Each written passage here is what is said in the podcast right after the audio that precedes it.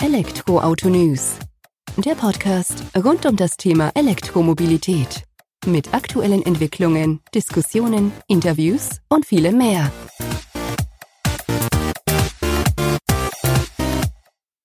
Servus und herzlich willkommen bei einer neuen Folge des Elektroautonews.net Podcasts. Ich bin Sebastian und freue mich, dass du auch diese Woche wieder eingeschaltet hast, wenn wir uns um die Themen alternative Antriebe und E-Mobilität im Alltag unterhalten. In dieser Folge des Podcasts ähm, machen wir wieder Kurzschlussfolge. Das bedeutet für dich, dass wir in maximal 20 Minuten drei bis vier Themen, die uns die vergangene Woche beschäftigt haben, also hauptsächlich auf unserem Portal unsere Leser beschäftigt haben, nochmal aufgreifen, diese nochmal mit eigenen Worten wiedergeben und dir so die Möglichkeit bieten, die wichtigsten Erkenntnisse der vergangenen sieben Tage mit in die neue Woche zu nehmen. Diese Ausgabe, mittlerweile Kurzschlussausgabe Nummer 14, dreht sich doch sehr stark um das Thema Wasserstoff wieder. Zum einen haben wir zu Beginn einen Wasserstofftraktor aus China, den wir ins Auge fassen. Die gefühlt ewige Diskussion rund um das Wasserstoffthema Brennstoffzelle wurde wieder aufgegriffen, teils durch Frank Thelen, teils durch David Wenger, der als Wasserstoffexperte ähm, Stellung zu Thelens Aussage bezieht. Und zum Abschluss der Folge gehen wir nochmal auf Jaguars Race to Road Strategie ein, sprich, wie profitiert Jaguar von seinen Rennserien oder von den Rennserien, wo man teilnimmt, Formel E, Jaguar ähm, I-Pace E-Trophy, und wie bringt man quasi dieses gewonnene Wissen daraus auf die Straße, aber auch umgekehrt. Gab es interessante Einblicke für uns diese Woche, Ausblicke auf kommende Modelle, wo auch dieser Wissenstransfer seinen Einfluss haben wird. Und ja, da wollen wir kurz drüber sprechen in der Folge Kurzschluss Nummer 14. Ich gehe auch direkt rein ins erste Thema. Viel Spaß beim Zuhören. Und China spielt im ersten Thema wieder eine entscheidende Rolle. Und zwar haben die diese Woche angekündigt oder bekannt gegeben, dass der erste unbemannte Traktor in China an den Start gegangen ist, der ET 504-H. Und bei diesem handelt es sich nicht nur um den ersten unbemannten intelligenten 5G-Traktor, sondern der wird auch noch Wasserstoff betrieben. Das heißt, ist auch lokal emissionsfrei unterwegs. Fahrer muss auch keiner zum Einsatz kommen. Allerdings ist natürlich jemand da, der GPS-Antenne, Millimeterwellen, Radar und Großdatentechnik irgendwie fernsteuern muss, um das Fahrzeug dann eben auch übers Feld zu bewegen. Kann man darüber diskutieren, ob das notwendig ist, dass man nicht selbst mitfährt. Aber für uns war eh eher der Wasserstoff-Brennstoffzellenantrieb interessant, weil da auch wieder wunderbar aufgezeigt wird, dass auch im Bereich der Nutzfahrzeuge ähm, emissionsfreies Fahren möglich ist, wenn man das möchte. Und China gab in dem Fall eben auch zu verstehen, dass es ähm, ja möglich ist, dass man den Traktor auch innerhalb von drei bis fünf Minuten wieder mit genügend Wasserstoff tanken kann, um Reichweite für weitere vier Stunden Einsatz zu erhalten. Also ist schon eine Ansage, das heißt, man kann da auch relativ schnell wieder Energie nachladen, um wieder aufs Feld zu gehen und die Arbeit zu verrichten. Vorausgesetzt ist natürlich eine entsprechende professionelle Wasserstofftankstelle, die auch ähm, das Wasserstoff bereitstellen kann. Und dann kann der Wasserstofftraktor auch wieder auf die Straße beziehungsweise aufs Feld mit maximal 30 km/h die Stunde und wäre dort rein theoretisch 24 Stunden lang fahrerlos unterwegs mit entsprechenden Tank- oder Aufladephasen eben und natürlich im Hintergrund damit, ähm, dass auch die Fernsteuerung sozusagen gewährleistet ist. An sich eine tolle Entwicklung, wie wir finden, und zeigt dann doch auch wieder das Potenzial von neuen Technologien auf. Über Sinn und Unsinn von autonom fahrenden Traktoren kann man natürlich diskutieren, aber ich denke, so eine Öffnung für neue Technologien auch in diese Richtung muss einfach vorhanden sein und ja, handelt sich ja jetzt auch erstmal sozusagen um ein kleines Projekt, Kleinstauflage, um das eben im Alltag auch zu testen und zu versuchen. Wir sind gespannt, was dann rauskommt bei diesen Tests. Bleiben wir doch direkt beim Thema Wasserstoff, auch beim zweiten ja, Schwerpunkt unserer Kurzschlussfolge heute. Da geht's um die Frage, Wasserstoff eine Zukunfts- oder nur Brückentechnologie? Kann man sich natürlich stellen. In dem Fall hat die Frage sich Frank Thelen, seines Zeichens Seriengründer und Tech-Investor, gestellt auf LinkedIn. Den Artikel haben wir aufgegriffen, konnten bei den bei uns auf der Plattform nochmal publizieren und haben da dementsprechend auch eine schöne Diskussion angeregt.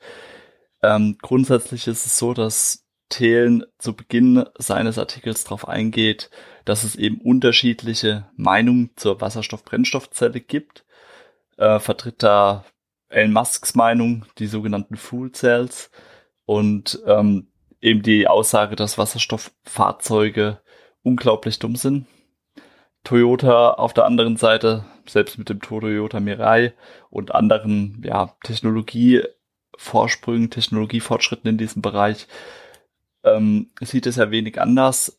Herbert Dies wiederum von Seiten VW, das VW, also Vorstand des VW-Konzerns, sagt halt auch, Wasserstoffautos sind Unsinn, konzentriert sich daher eben hauptsächlich auf die batteriebetriebene E-Mobilität. Also es gibt da schon, ja, Befürworter, Widersprech, äh, Widerspruch dagegen. Und es kommt, denke ich, auch immer darauf an, aus welchem Standpunkt heraus man die ganze Geschichte sieht.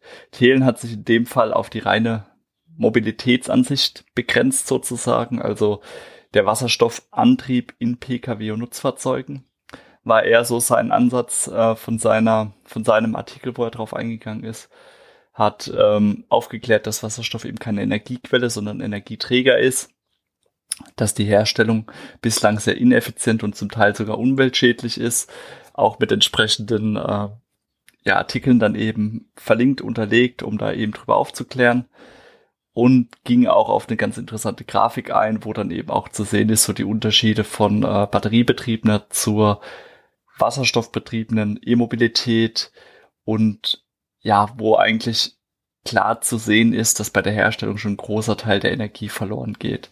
Das heißt, ähm, die Effizienz der jeweiligen ähm, Energiespeicherung oder Energiespeicherform ist halt ganz unterschiedlich. So kommt man beispielsweise bei der batteriebetriebenen E-Mobilität laut der Grafik, die wir da auch in dem Artikel eingebunden haben, auf einen Wirkungsgrad von oder der Wirkungseffizienzgrad von 95 Prozent, beim Wasserstoff auf 52 Prozent, weil man da einfach so viel Energieverlust hat, schon bei der Herstellung des Wasserstoffs. Und das war auch für ihn halt Grundargument, zu sagen, es ist nicht so ganz sinnvoll, diesen Weg da einzuschlagen. Und hat dann auch noch ausgeführt, dass die Speicherung von Wasserstoff aufwendig ist, viel Platz benötigt. Natürlich, um den entsprechenden Druck auch immer wieder nach den einzelnen ja, Tankvorgängen aufzubauen, brauchst Zeit, brauchst Kraft. Und das sind eben all die Herausforderungen, mit denen man auch kämpfen muss, wenn man das Ganze in größerem Maß skalieren möchte, sozusagen. Er sagt aber auch, dass Wasserstoff nicht nur schlecht ist, natürlich. Es kommt immer auf den Blickwinkel an und sieht dann auch eben ähm, den Wasserstoff als ja, guten Energiespeicher, wenn es darum geht, Flugzeuge, Schiffe, Nutzfahrzeuge anzutreiben, weil da eben auch der entsprechende Platz vorhanden ist, um die Menge an Wasserstoff eben auch zu transportieren, die man benötigt, um die Energie daraus zu ziehen.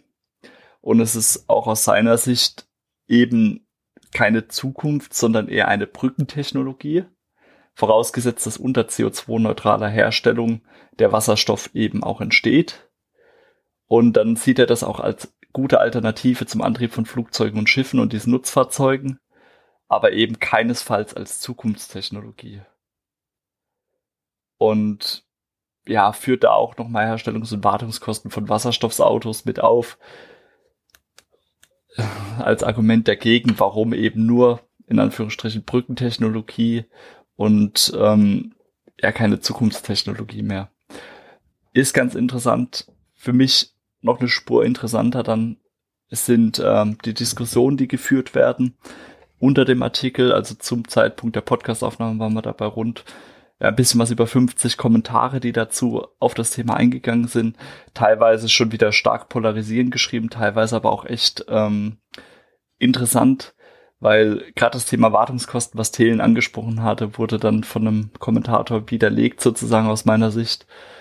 Ähm, weil der hat sich die Mühe gemacht und hat die Wartungskosten mal zusammengetragen von einem Hyundai Nexo, und gab dann eben zu verstehen, ja, für eine Zwischenwartung, Dichtheitsprüfung fällt alle 10.000 Kilometer oder spätestens nach zwei Jahren eine Zwischenwartung für 25 Euro an, sehr überschaubar. Die regulären Wartungen nach 2, 4, 6 oder 8 Jahren, beziehungsweise nach entsprechenden Kilometern gestaffelt, beläuft sich immer auf die 150 Euro. Und dann kommt alle Lichtjahre mal ein Austausch des Luftfilters und Reinigung des Luftfiltergehäuses auch nochmal für 150 Euro dazu, sowie eben Brennstoffzellen-Kühlmettelaustausch für 89 Euro. Also in Summe gerechnet sind die Wartungskosten da doch relativ niedrig und solch pauschale Aussagen wie, ja, hohe Wartungskosten lassen sich dann halt nicht unterstreichen. Das muss man bedenken. Von daher würde ich einfach mal empfehlen, in dem Artikel vorbeizuschauen. Zum einen zu lesen, was Thelen geschrieben hat, was wir sehr interessant fanden. Zum anderen aber sich auch die Kommentare zu Gemüte zu führen, um da einfach auch zu sehen, dass es verschiedene Ansatzpunkte gibt, um das ganze Thema zu diskutieren und ähm, ja sozusagen auch voranzutreiben. Ist aus unserer Sicht, denke ich, auch wichtig, dass man da zulässt, andere Meinungen zu sehen. Wenn wir schon bei dem Thema anderer Meinungen sind, in Bezug auf ähm, Wasserstoff als Brücken- oder Zukunftstechnologie, möchte ich auch die Expertenantwort sozusagen auch auf unserem Portal von David Wenger aufgreifen. Seines Zeichens anerkannter Experte für Wasserstofftechnik und Gründer mehrerer Firmen auf diesem Gebiet. Also der weiß, wovon er spricht. Der beschäftigt sich schon über 16 Jahre an vorderster Entwicklungsfront mit dem Thema Wasserstoff. Und er hat eben auch auf LinkedIn auf äh, Thelens Artikel reagiert. Wir hatten den darauf angesprochen, ob er den auch bei uns veröffentlichen möchte. Einfach um auch dort die Diskussion auf einer anderen Plattform weiterzuführen. Hat er zugestimmt, haben wir eingebunden. Und ja, er klärt einfach mal zu, direkt zu Beginn seines Artikels auf, wenn du die falsche Frage stellst, ist die Antwort egal. Und aus seinem Kontext heraus bedeutet es folgendes. Wasserstoff ist nämlich weder Zukunftstechnologie noch Brückentechnologie. Wasserstoff ist schon heute ein Grundstoff. Und zwar gibt Wenger zu verstehen, dass schon pro Jahr etwa 500 Milliarden Normkubikmeter, also ungefähr 50 Millionen Tonnen Wasserstoff produziert werden. Dort vor allem für die Petrochemie und die Düngerproduktion. Und ja, spielt eben dementsprechend schon heutzutage eine sehr, sehr wichtige Rolle und Wasserstoff ist tägliches Brot für Chemiefabriken auf der ganzen Welt.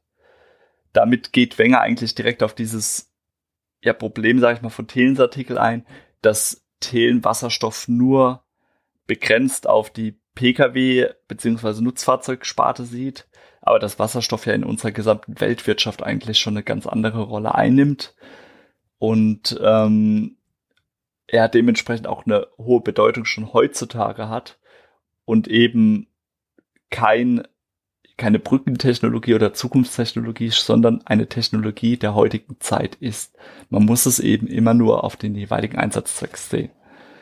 Ähm, Wenger gibt aber auch zu verstehen, ob Wasserstoff im Verkehr sich durchsetzen wird, bleibt abzuwarten und sagt halt, das hängt auch maßgeblich davon ab, wie sich Batterietechnologie weiterentwickelt. Und ja, das war eigentlich auch ganz interessante ganze Thematik da mal zu sehen und das aus diesem Sinn aufzugreifen, dass es da auch andere Sichtpunkte gibt. Und in dem Zusammenhang würde ich da auch einfach sagen, wenn du dir schon Thelens Artikel angeschaut hast und die Kommentare dazu, dann schau dir auch noch den Artikel oder die Stellungnahme dazu von David Wenger an, der als Wasserstoffexperte da doch nochmal ganz anderen Blickwinkel aufwirft und das Ganze nochmal aus einer anderen Richtung zu vertiefen, weil es aus unserer Sicht sehr interessant und bereichert das Thema einfach nochmal mehr. Zum Ende der heutigen Kurzschlussfolge kommen wir nochmal weg vom Thema Wasserstoff. Ich denke, das war jetzt auch schon ja, ausführlich genug und kannst auch dementsprechend in den Artikel nochmal vertiefen. Jaguar hat sich Mitte der Woche nochmal geäußert zum Thema Race to Road Transfer. Das heißt, der Wissenstransfer von der Formel E, der Jaguar I-Pace E-Trophy hin zu alltäglichen E-Autos. Hat man wunderbar bewiesen aus meiner Sicht bisher mit dem Jaguar I-Pace, dem ersten E-Auto von Jaguar, möchte das Ganze aber natürlich auch fortführen ähm, für andere kommende Fahrzeuge des Unternehmens. Hierzu gab es am Donnerstag ein Webinar, wo wir uns eben diesem Race to Road Transfer gewidmet haben, wo wir da einfach ein bisschen zuhören konnten, wo Jaguars Kommunikationsdirektor ein bisschen was zu verstehen gab. Der Motorsportdirektor James Barclay war mit dabei und auch Steve Boulder, leitender Ingenieur des Jaguar I-Pace, hat seine Ansichten eben sozusagen zu Besten gegeben und hat äh, bisherige Errungenschaften im Bereich des Race-to-Road-Transfers ähm, aufgegriffen. Ein Ausblick auf kommende Fahrzeuge der Briten gab es auch, doch dazu dürfen wir erst im Laufe der kommenden Woche was berichten. Aber es war ganz interessant zu sehen, wie Jaguar es eigentlich gelingt, von der Rennserie Erfahrung rüber in ja normale alltägliche Fahrzeuge zu transferieren. Und ist auch ein ganz wichtiger Punkt, um sich da eben auch am Markt abzusetzen. Der Kommunikationsdirektor von Jaguar hat zu Beginn zu verstehen gegeben, dass insbesondere die neunte Generation des Jaguar XJ, also eigentlich das Flaggschiff, die Luxuslimousine des Unternehmens, von den Entwicklungen Know-how-Gewinn aus dem Rennsport profitieren wird. Ähm, nichtsdestotrotz, nichtsdestotrotz gab er auch zu verstehen, dass der XJ seiner Treu Linie treu bleibt, die er verfolgt. Das heißt, Design, Performance und das luxuriöse Auftreten, was man eigentlich mit diesem Flaggschiff des Unternehmens verbindet, wird man beibehalten gab dann aber eben auch zu verstehen und damit wurde einmal mehr das Gerücht oder ja, die Gespräche sozusagen im Hintergrund bestätigt, dass der XJ auch als reines E-Auto auf die Straße kommen wird. Weitere Details gab es aktuell noch nicht, also ob er auf einer eigenständigen Plattform aufbaut, ob er die Verbrennerplattform nimmt und einfach nur in Anführungsstrichen einen E-Antrieb reingesetzt bekommt. Das wird sich noch zeigen müssen.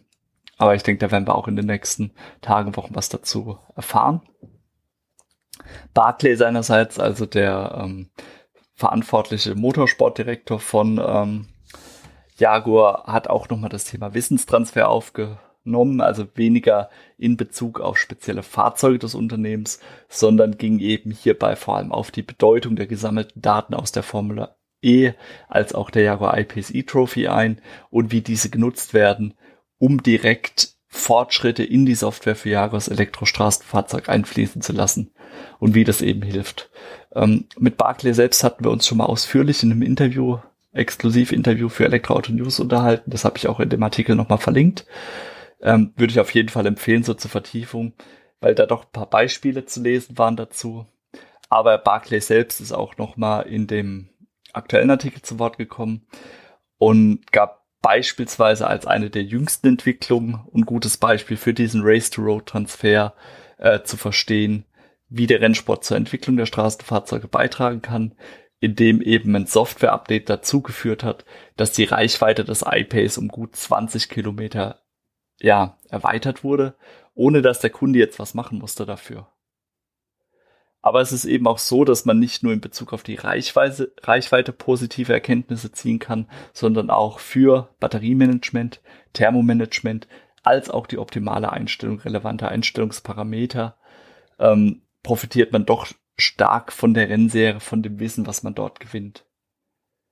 Und äh, Steve Boulder seines Zeichens verantwortlich für den iPace, gab eben auch zu verstehen, dass Jaguar dabei nicht zu sehr auf den Performance-Gewinn aus dem Know-how-Transfer setzt. Also sprich, wie kann ich das Fahrzeug noch spritziger, noch schneller im Alltag äh, von A nach B bringen, sondern vielmehr eben auf diesen e äh, Effizienzgewinn für die eigenen Modelle. Sprich, wie kriege ich mehr aus der Batterie raus? Wie kann ich die Reichweite vielleicht noch optimieren? Wie stelle ich die Software optimal dafür ein?